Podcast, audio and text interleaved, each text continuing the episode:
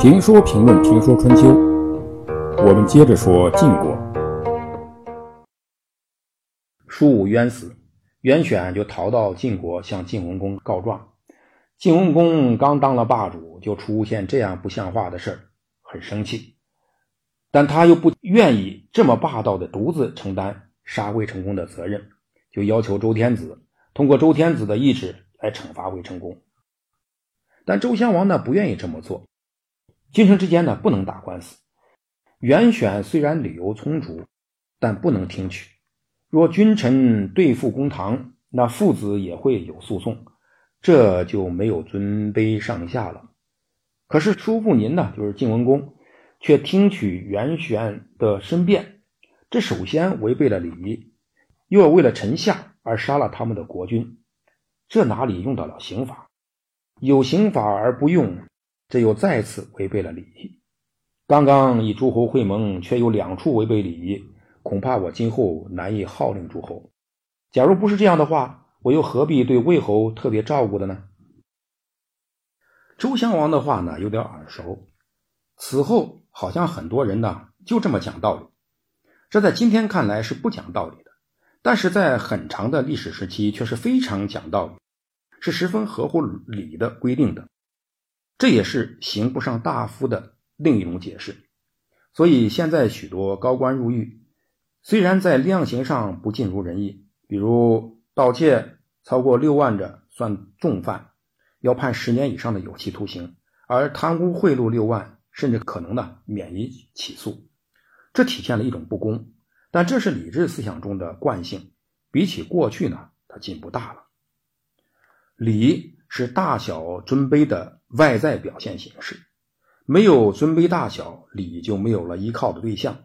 因此，周礼的核心就是尊尊。就是让尊者尊，卑者卑，因此周礼说穿了，就是维护尊者的脸面和利益。它的基本预设就是，人是有区别的，就像自然界中的山川树木一样，有高山，有浅山，有丘陵，有平原，有乔木，有灌木，有杂草，有苔藓。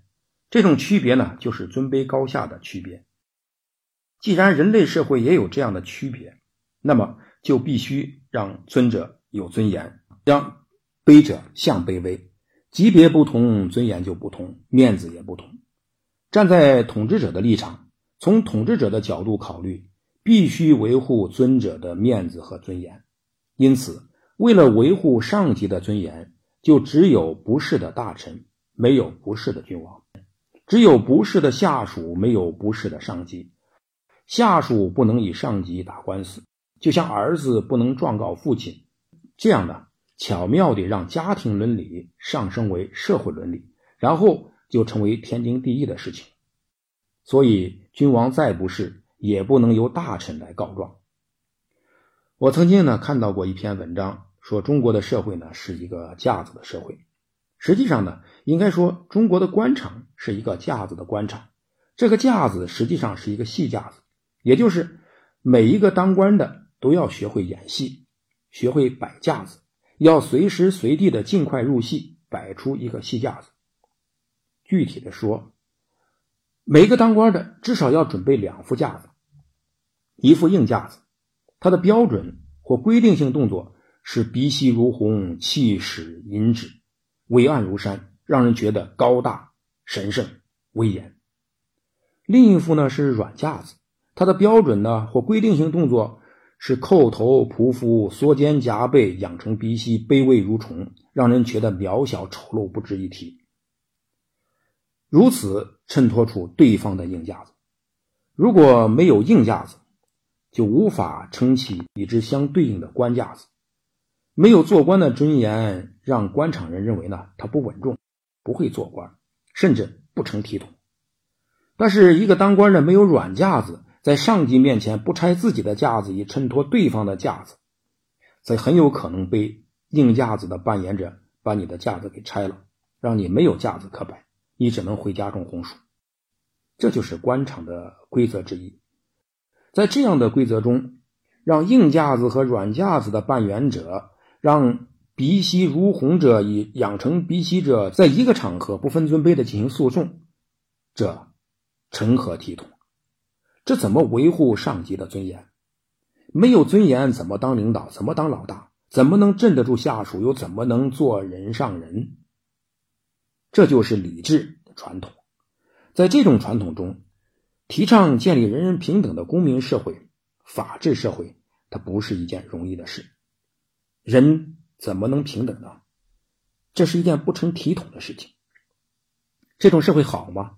它真好，因为它对尊者有利，因此人人都想当人上人，做人上人，都想往上爬，而没有人愿意做平庸的人。这种社会不好吗？当然也不好，因为它对卑者不利。因此，人人都想做人上人，都想往上爬，没人愿意做平庸的人。于是，人们不淡定了，想让人们做一个普通的百姓难，因为谁都想有架子、有面子。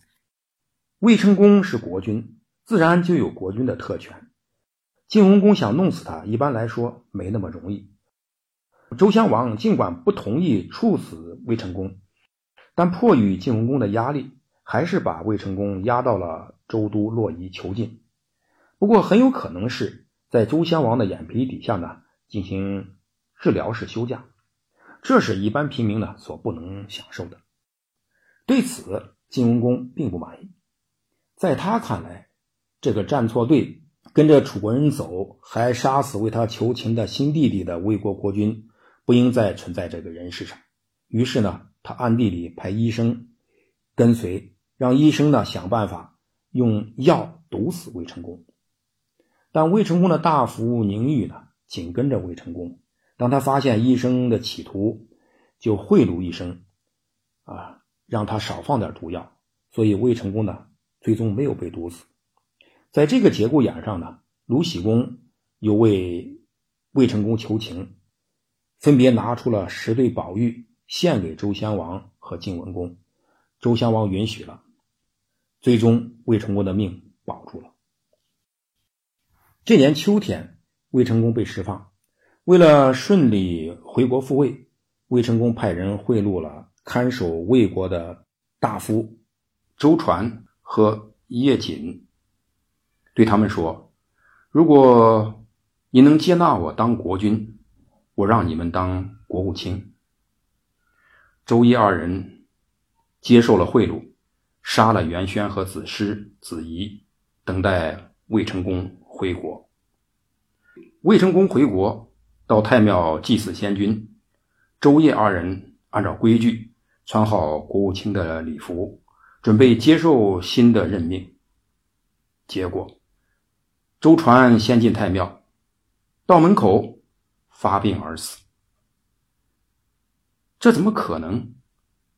但这件事就这么发生了。野锦害怕了，知道魏成功的国务卿不是那么好当的，自己很识相，就主动辞去了国务卿的位置。魏成功如愿复国。